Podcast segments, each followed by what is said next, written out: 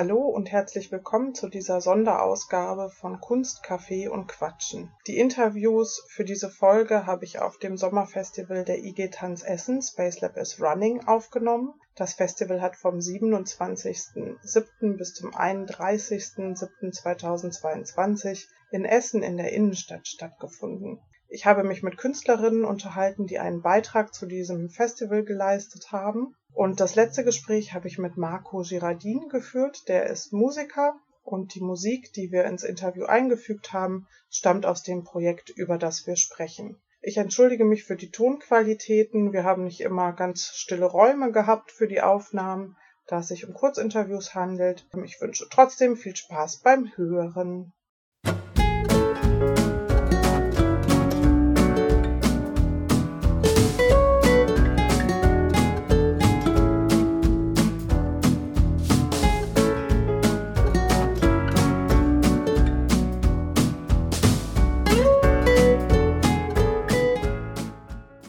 Sitze ich hier mit Camila Scholtbach und Emmeline Jabartito.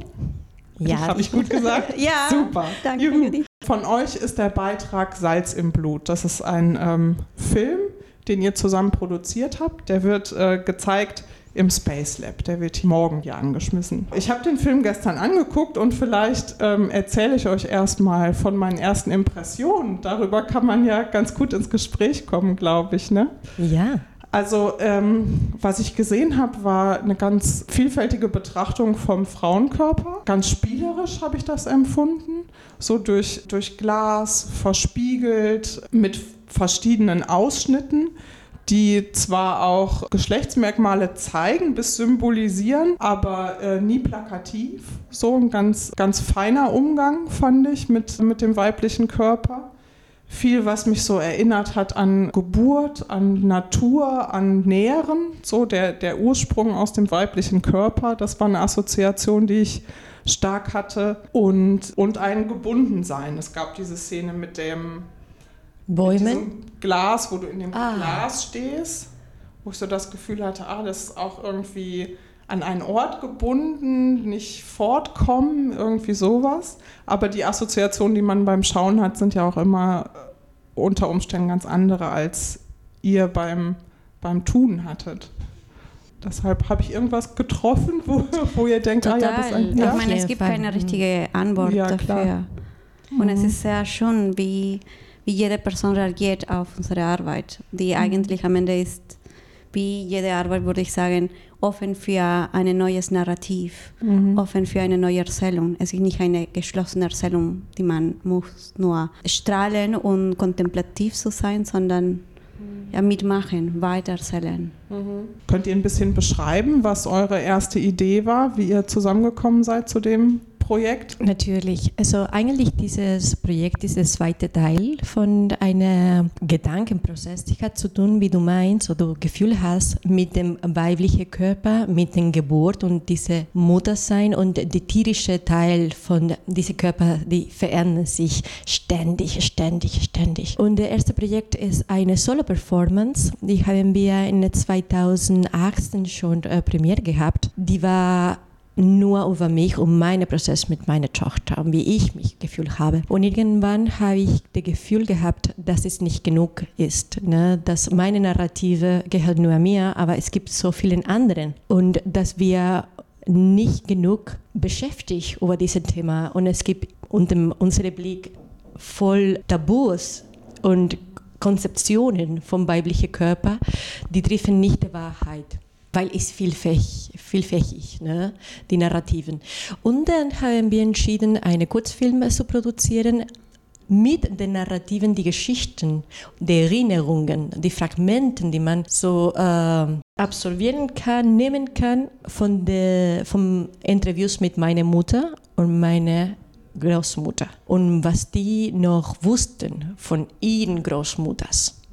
So, dieses Projekt ist genau das, ist die Momentum no, von der Memory, no, von der Erinnerung, die man lässt, die, die in Narrativ immer noch sind, dass vor den Groß, äh, Urgroßmutter noch lebendig sind, durch was sie gesagt hat zu den anderen Frauen von der Familien und äh, auch von der Selektion, die man macht. Nach vielen Jahren, was bleibt im Kopf? Ja, genau. Und in der zweiten äh, Linie würden wir sagen, dass es gibt einen Blick nicht nur in diese weibliche und personale Erinnerung, sondern auch in der Geschichte, in der sozial-kulturellen Paradigma von jeder von diesen Körpern. Weil ein Kind zu haben in 2020 ist total anderes als in den 70er und in den 50er und in den 20er. No, und wie diese weiblichen Körper verändern sich durch den konzeptuellen Einblick von unserer Gesellschaft und der Technologie, die in diesem Moment dabei sind, es ist interessant, ist kräftig und ja. Emmeline, du bist die Filmemacherin und Regisseurin. Vielleicht kannst du ein bisschen von deinem Blick erzählen auf den Körper und auf Tanz, wie du damit arbeitest, was dich daran interessiert. In dieser Erzählung, die gerade Camila äh, gesagt hat, ist für mich war wichtig, okay, ich verstehe das, ich bin keine Mutter, aber ich verstehe, dass wir ganz wenig darüber hören. Und für mich ein paar wichtige Konzepte waren die Fragmentierung, diese Fragmentation. Eine Fragmentierung, und wie können wir das projektieren und das mit dem Glas und mit der Transformation durch Glas, ist schon eine sehr guter Start und ein sehr direkte, äh, es hat mich direkt angesprochen als äh, Filmmacherin, weil ich arbeite auch mit einer Kamera durch ein Glas. Und das haben wir damit angefangen, experimentiert. Wir haben unterschiedliche Gläser gesammelt und gesehen, wie sieht der Körper durch dieses Objekt. Aber wir wollen auch nicht einfach, dass nochmal der Körper ist ständig geblieben und eine Tänzerin tanzt in durch dieses unbewegliche äh, Objekt. Mhm. Ich wollte, dass, dass das alles involviert ist. Ich wollte, dass er domestic aussieht, dass das ist nicht eine Rede von einer nochmal vielleicht Kirche-Situation, in der man nur eine Person oder ein Objekt oder eine Korpo, mhm. eine nackte Korpo, eine Korpo, die vielleicht manchmal als Victim oder als ähm, oder vielleicht mit Verletzungen. Man sieht, man beobachtet, man starrt unbeweglich und ähm, ich wollte das mit der Kamera auch unterschiedliche Momente mich bewegen, experimentieren. Einfach klar zu sagen, einfach diesen stabilen Moment und auch mit Camila bewegen. Und das haben wir zusammen auch in dem Prozess nicht nur zu Hause bei Camila, auch draußen. Wir haben auch Orte entdeckt und das war für mich ein sehr interessanter Prozess. Es ist nicht, dass ich bleibe hinter der Kamera, ich mache meine Technik, ich stecke die Lichter und wir arbeiten mit artifizielles Licht oder es ist ein Raum mit einer weißen Wand und jetzt haben wir die Figur und wir haben bilden einen schönen Schatten. Es geht nicht um dieses Beauty Image, dieses ähm, Schönheit-Ideal, sondern in der Erzählung und dieser Körper und dass dieser Körper auch manifestiert sich durch unsere Video. Könnt ihr vielleicht noch den Titel erklären? Wie kommt es zu Salz im Blut? So, das erste Projekt, wie gesagt, die Performance heißt Salz das Erreich des Körpers und hat zu tun mit die, die drei äh, Basic von alchemistischer Arbeit. Ne? Und Salz ist die Materie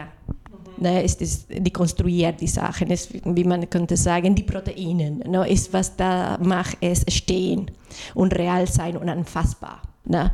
So, äh, und das ist der erste Blick, so La Tierra del Cuerpo ist, wo wirklich mich ehrlich und Physik und Anfass und Gericht und weißt du, mit Haaren, mit Wechsel von Farben, mit Wechsel von Gewicht, von ne, voll auf Blut, ne? Milch ist auch Blut und ich habe mich ehrlich gefühlt wie nie früher. Also so real habe ich mich nie, nie früher gefühlt als mit der Schwangerschaft. Und dann äh, das Zweite bleibt diese Idee von Salz, von dieser Realität von dem Körper, diese Materie des Körpers in Transformation, aber im Blut, weil es in Relation mit Mutter, Grundmutter und ist auch die Erinnerung durch die DNA. Die Geschichte bleibt nicht nur da, so gibt sich weiter. Es ist unser Blut. Für mich diese Kontinuität hat, wir haben ganz viel zusammen geredet, auch mit den Musikern. Wie ist dieses Erzählung und immer eine neue Stimme zu hören? Und für mich ist sehr wichtig, dass das trifft auch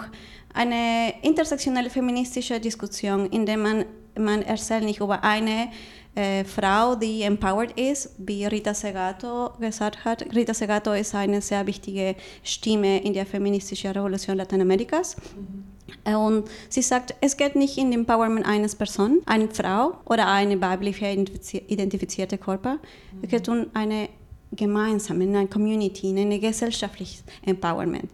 Und durch diese Fragmentierung und die Erzählung, dass wir auch deine Geschichte oder deine Assoziation hören können, dass das, das Video auch so offen sein kann und zu sagen, ah, das hat mir nicht so gut gefallen, weil ich habe das, das sieht nicht so schön aus. Und ja, es ist auch richtig, weil dann was ist der Schönheit? Was ist dieses Schönheitsideal? Und das geht, es geht nicht um, Einzel, um ein einzelnes Körper, mhm. vibrant, schön, die sich bewegt mit Licht und Schatten. Mhm. Wir haben schwarz-weiß gefilmt. Es geht um mehrere. Und das ist, das ist für mich in dem Film, in, de, in der Art, wie wir das produziert haben und in der Art, wie es standen ist, wichtig, dass die als eine Erzählung, ist Community, ist offen, ist fragmentiert in sich. Okay, super. Ich danke euch vielmals. Das war's schon. Es sind leider nur Kurzinterviews. Wir könnten noch viel, viel länger reden. War ein sehr interessantes Gespräch. Ich danke euch fürs Kommen. Danke dir. Und äh, ja, bis bald. Muchas gracias. Das zweite Interview habe ich mit der Choreografin und Tänzerin Anka Huma geführt, die im Rahmen des Parcours von Space Lab is Running die Performance Frauen Friedenflügel auf dem Weberplatz in Essen gezeigt hat. Da durfte ich gestern schon mal ein bisschen eine Probe anschauen. Du arbeitest im öffentlichen Raum, du arbeitest mit Treppen, du arbeitest mit den räumlichen Gegebenheiten, die der Platz dir so bietet. Du hast da viel in deine Choreografie eingewoben und außerdem hast du mit einem Requisit gearbeitet, mit einem Tuch. Das fand ich ganz interessant. Vielleicht können wir darauf gleich nochmal eingehen. Aber als erstes wüsste ich gerne, wie ist das Stück entstanden? Was war deine ursprüngliche Idee oder dein Anliegen? Also entstanden ist es dadurch, dass diese Bewerbung vom Corona-Stipendium NRW ausgeschrieben wurde. Und es war zeitnah, war der Ausbruch des Krieges, des Ukraine-Krieges, was in mir eine starke Emotion ausgelöst hatte. Und wie, wie glaube ich, bei sehr vielen Leuten im Moment das Bedürfnis nach Frieden und nach friedlicheren Zeiten und auch nach Verbesserung in der Gesellschaft und auch zurückzukommen zu einer normalen Gesellschaft, ein Zusammensein. Und daraus ist der Titel entstanden, Frauen, Frieden, Flügel. Also Frauen, äh, weil ich nur mit Frauen gearbeitet habe, bis auf der Musiker. Das ist ein Mann, der Komponist ist. Seine Frau aber, Anna-Maria Mark, ist Pianistin und die hat seine Komposition auf, auf das Piano kreiert. Er ist Venezolaner, lebt in Leipzig, Sef Alberts weil wir nur Frauen sind, habe ich gesagt, okay, Frauen, Frieden, weil das ist das, was wir jetzt gerade wirklich brauchen und Flügel als Bild für äh, den Wunsch nach Freiheit, sei es jetzt Freiheit, dass diese Pandemie endlich aufhört und wir wieder uns normal bewegen können, Freiheit, Meinungsfreiheit, Schwulenfreiheit, dass man in Ländern seine Meinung, seine Liebe, seine ja, Bedürfnisse äußern kann, was für uns alles normal erscheint, aber für andere Länder und andere Menschen nicht. Und das war so diese Idee zum Titel. Und öffentlicher Raum war die Idee, wie kann man in dieser Zeit arbeiten?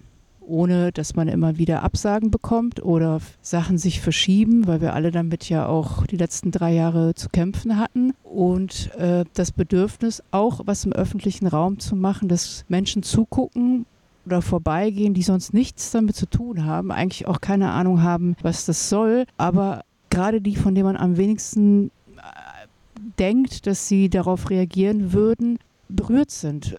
In Momenten, die für mich als Tänzer eigentlich nicht so eine Bedeutung haben, wo ich denke, Mensch, das ist jetzt nicht das Wahnsinnskonzept oder die Wahnsinnsbewegung, aber für sie hat es eine Emotion ausgelöst. Und dann habe ich gedacht, ich tanze für die Leute. Ich tanze nicht für mich, ich tanze nicht für mein Künstlerego, ich tanze für eine Sache. Hast du da, äh, hast du da Austausch mit Publikum auch tatsächlich ähm, gehabt? Weil du gehst ja hinterher auch noch in so einen partizipativen Part, wo man dann mittanzen kann mit dir. Was sind da so für Rückmeldungen gekommen? Was hast du da noch so in Erinnerung? Eigentlich waren die Leute zu schüchtern, um etwas zu sagen oder haben sehr viel Fotos gemacht, also so Selfies neben mir, wo ich dachte, okay, komische Welt das Partizipatorische habe ich nur einmal in Hannover gemacht und jetzt das zweite Mal. Es ist jetzt entstanden in Hannover und ich habe viele ähm, Workshops äh, mit Ritualen gemacht früher und dann habe ich gedacht, Mensch, wenn man für eine Sache tanzt, dann kann man auch für den Frieden gemeinsam tanzen. Und dann kam mir das so spontan, weil ich dachte, das ist jetzt die Abschlussperformance morgen bei euch. Es war ja jetzt in fünf Städten. In Leipzig hat es angefangen, dann in Köln Potsdam, Hannover und jetzt Essen. Und manchmal haben wir vor sehr, sehr wenig Leuten getanzt. Manchmal haben wir vor vielen Leuten, die viel zugeguckt haben. Manchmal sind die Leute nur kurz geblieben und haben sich die ganze Zeit bewegt, aber all das nehme ich als Grundstimmung mit. Und ähm, ich glaube, jetzt Corona-bedingt sind wahrscheinlich viele in den öffentlichen Raum gegangen. Kannst du vielleicht so ein bisschen umreißen, was das für dich so künstlerisch mhm. nochmal geöffnet hat, im öffentlichen Raum zu arbeiten? Äh, ich habe ein bisschen schon Erfahrung im öffentlichen Raum zu arbeiten, ist schon ein bisschen her. Es ist zum Tanzen schwieriger wegen der Bodenbeschaffenheit und auch weil viele Ablenkungsmanöver kommen. Da muss man sehr zentriert sein. Und ich mag aber auch dieses Unerwartete. Ich weiß jetzt nicht, ob sich jemand morgen spontan auf den Stufen sitzt und was ich dann machen. Und man muss dann sehr im Hier und Jetzt sein und sehr zentriert sein. Und äh, diese Spontanität gefällt mir aber auch dabei, weil es echt ist. Und weil es halt nicht dieses, was wir auf der Bühne kennen, jetzt kommt die Performance, sondern ich kann mich tausendmal vorbereiten. Ich weiß definitiv, dass der Raum und die Leute und vielleicht gehen Leute hin und her und gerade dort, wo ich hin sein will, das alles auch wieder verändert, meine Reaktion. Und das äh, ist eine Übung, um sich zu öffnen für was gerade passiert und nicht so viel zu planen. Kannst du, das ist äh, jetzt nochmal eine persönliche Frage. Ähm, warum hast du dich für ein Tuch als Requisit entschieden? Ich habe da gestern so ganz viele Assoziationen gehabt, weil du es ja auch mal so umlegst wie ein Rock und dann wirkt ja. es wie ein Schleier und irgendwie habe ich gedacht, ah, das hat schon irgendwie eine starke Symbolik, so gerade in Verbindung mit Frau und, und Weiblichkeit hat das so einen Schleiermoment und ja, ist aber auch gleichzeitig sehr vielseitig. Das fand ich sehr spannend. Kannst du da vielleicht aus deiner Warte noch mal kurz erzählen, warum du das, warum du dich dafür entschieden hast? Also erstmal die Farbe rosa, das war Zufall. Ich weiß nicht, ob euch das auffällt, aber im Moment sind ja überall sehr viele rosa Menschen auf der Bühne, auch im Theater. Und äh, ich hatte mit der Liliana Osorio de Rosen, einer Malerin und Tänzerin äh, aus Kolumbien, die in Leipzig wohnt, die äh, Kontakt, äh, die äh, mir dieses Bild gesendet hat. Das ist Pigi in Wien und die, dieses Bild ist in, im Ostdeutschland entstanden weil sie äh, in Ostdeutschland lebt, war aber auch schon in Amerika ausgestellt und wird jetzt in Zürich in der Schweiz nach dieser äh, Performance und diesem Projekt ausgestellt. Also es wandert, dieses Bild. Und mich hat es sofort angesprochen.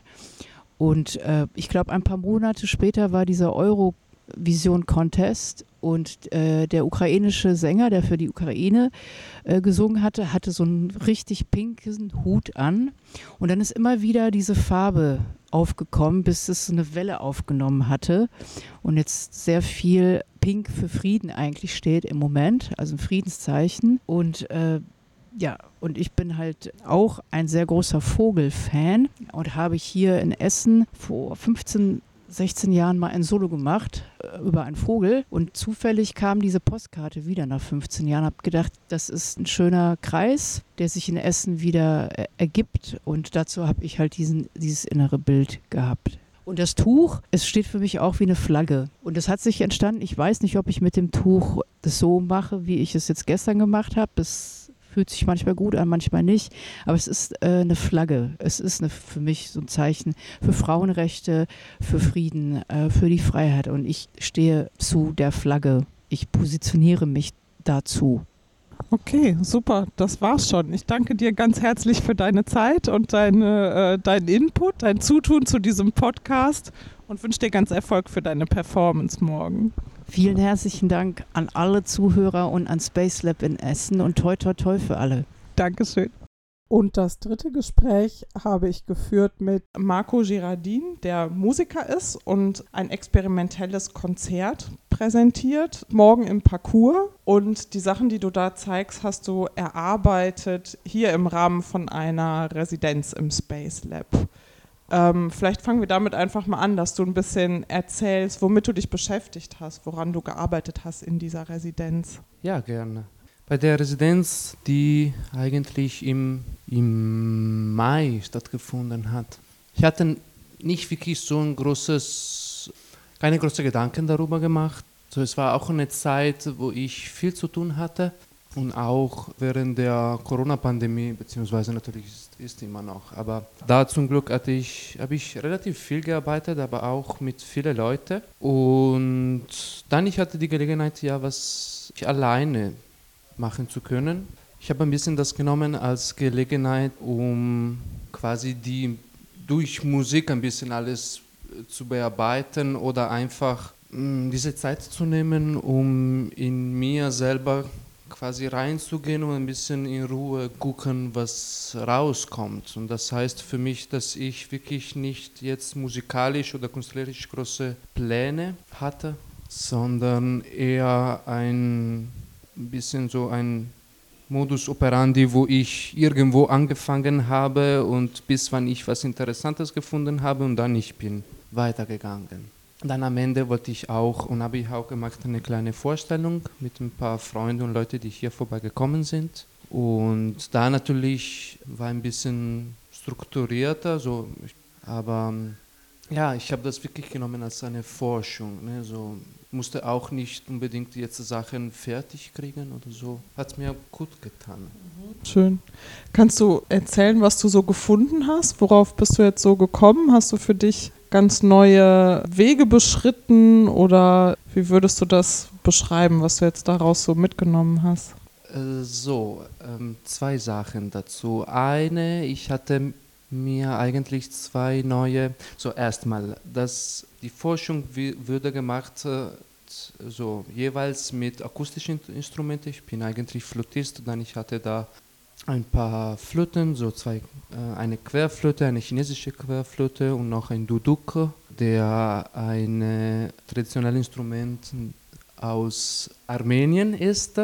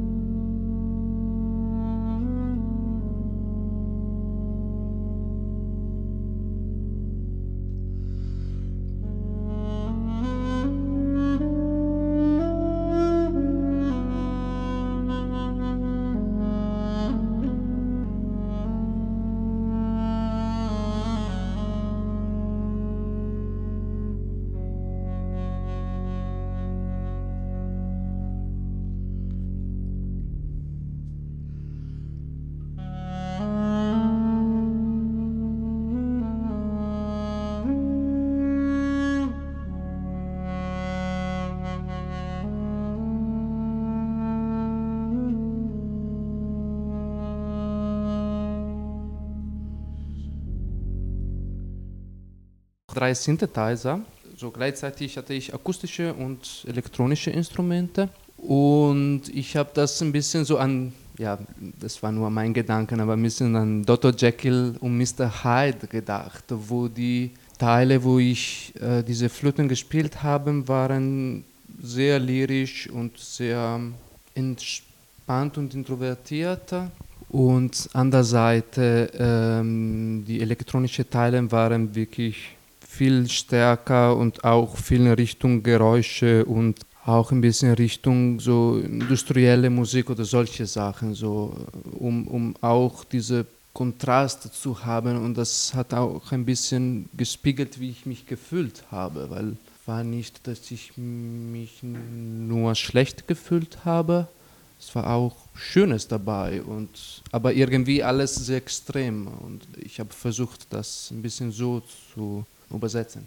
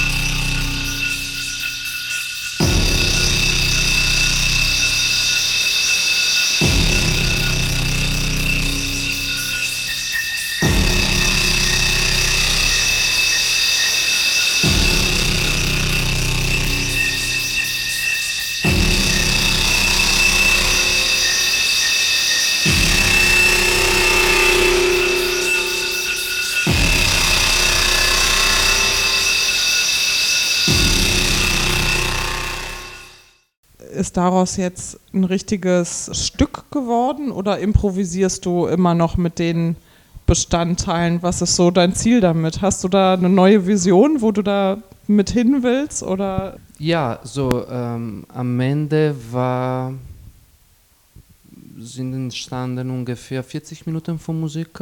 Könnte schon das in sechs Teile oder sechs Stücke weil ich habe das auch so geteilt, akustisch, elektronisch, akustisch, elektronisch, akustisch, elektronisch. Und äh, ob du, ob du noch eine Vision hast, wo du damit so, so ja. hin willst. Ja, ja. Ja, ja. Äh, die, es war auch besonders, die, die elektronischen Teile waren Sachen, die ich nie wirklich probiert hatte oder mindestens wie ich die hier gemacht habe. Und ich habe damit angefangen und auch, um das weiterzubringen danach, die sind Sachen, dass ich dann sehr gern in, mein, äh, in meine Arbeit dann reinfügen möchte. Ich bin auch immer interessiert an neue Sachen. Ich schaffe irgendwie nicht, mich zu wiederholen, weil dann ist äh, relativ schnell, äh, wird mir relativ schnell langweilig.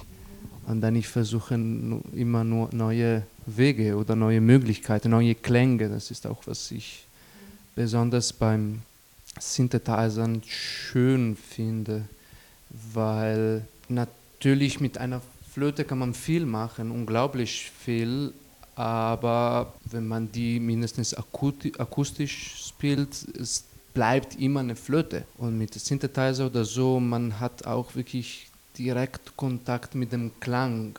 So ein Synthesizer kann sehr verschiedene Dinge machen oder je nachdem, was man spielt, okay, aber oder wie man spielt. Als freischaffender Künstler, was ist so deine normale Arbeit? Machst du Solo-Performances oder arbeitest du mit Tänzern oder was ist das, was du, ähm, womit du dein Geld verdienst? Eigentlich alleine mache ich ganz wenig. Davor habe ich ein bisschen mehr als so vor Corona eigentlich. Ich, ich bin eigentlich, ich habe immer so klassische Querflöte studiert. Ne? Und äh, war ich schon ein bisschen raus, äh, aber ich hatte immer meine klassischen Konzerte, die jetzt eigentlich immer noch weg sind. Ich hoffe, dass die irgendwann zurückkommen. Aber ja, hauptsächlich arbeite ich projektmäßig ganz viel mit Tanz, aber nicht nur. Jetzt in den letzten zwei Jahren eigentlich auch. Ich habe viel mehr Videos, so Musik für Videos oder zum Beispiel, ich habe zwei, drei kurze Tanzfilme gemacht, so die Musik dafür. Und ja, hauptsächlich mit Tanz, weil ich da meine Nische gefunden habe. Und es gibt immer ganz viel Angebot und das ich, was ich hauptsächlich mache, ich unterrichte auch ein bisschen, um ein bisschen so finanzielle Stabilität zu haben. Und dann ist ja Projekte am meisten mit Tanz. Okay, super. Das war's schon. Ich danke dir, Marco Ja, danke schön, danke auch. Und wir freuen uns auf dein experimentelles Konzert morgen. Dankeschön.